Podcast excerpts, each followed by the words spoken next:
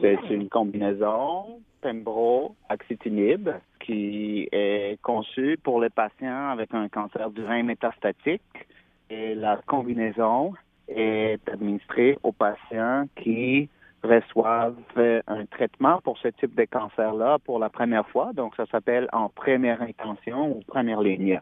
Alors, parlez-moi de ce cancer de rein métastatique. Qu'est-ce que c'est dans le fond? C'est un cancer qui origine du rein et qui se répand dans d'autres organes ou dans d'autres parties du corps et qui nécessite la plupart du temps un traitement systémique qu'on appelle, donc un traitement qu'on administre pour cibler les localisations cancéreuses qui peuvent être dans n'importe quelle partie du corps. Est-ce que ce type de cancer-là touche beaucoup de personnes au Canada? C'est un cancer relativement rare, euh, plus fréquent chez l'homme que chez la femme. C'est un cancer qui est justement traité par des médecins relativement ultra spécialisés à cause de sa rareté relative.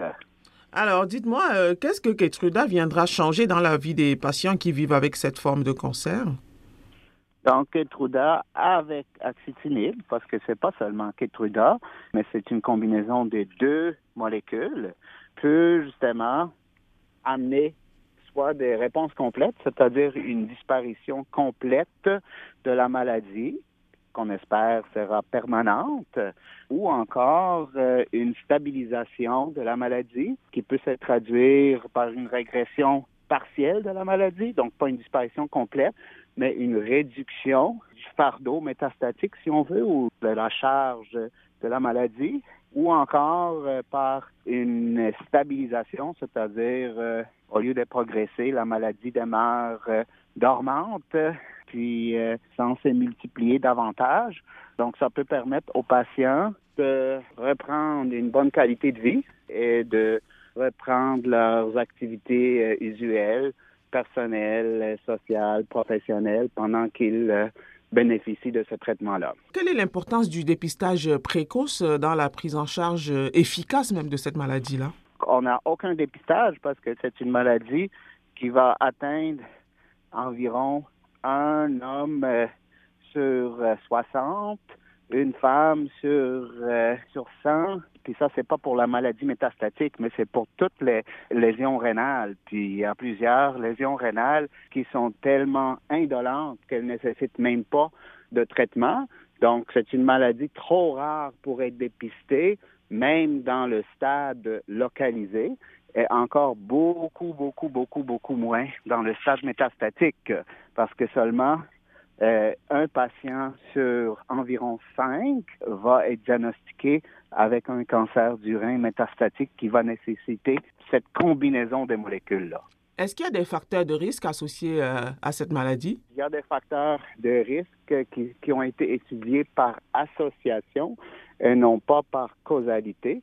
Donc, euh, il n'y a pas d'études qui démontrent de façon euh, convaincante et fiable à 100 que c'est vraiment des facteurs de risque, mais obésité, tabagisme, hypertension, insuffisance rénale, dialyse, c'est tous des facteurs de risque qui, justement, prédisposent les patients à un cancer du rein qui peut éventuellement être métastatique.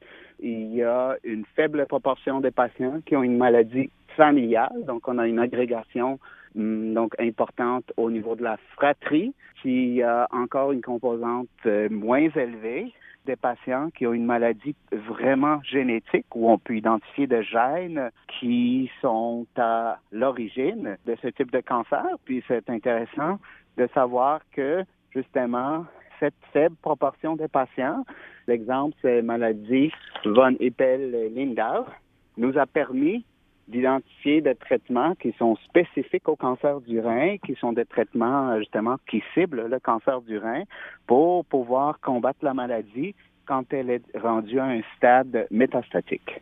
Quand on parle de taux de survie par rapport à cette maladie-là, euh, comment l'estime-t-on? Donc, euh, historiquement, avant l'arrivée euh, de ces médicaments-là, incluant justement euh, Kitruda avec axitinib, la survie médiane, donc euh, en moyenne, les gens survivaient moins d'un an. C'est environ dix mois à la fin des années 90. Avec l'arrivée de nouveaux traitements systémiques. Euh, aujourd'hui, en 2020, la survie médiane a triplé. Donc, on est rendu au-delà de trois ans. Puis c'est justement à cause d'une utilisation séquentielle, donc euh, médicament après médicament, de multiples médicaments comme Ketruda, qu'on peut permettre aux patients euh, de rester en vie plus longtemps, puis maintenir une bonne qualité de vie à travers tout ça pendant beaucoup plus longtemps qu'auparavant.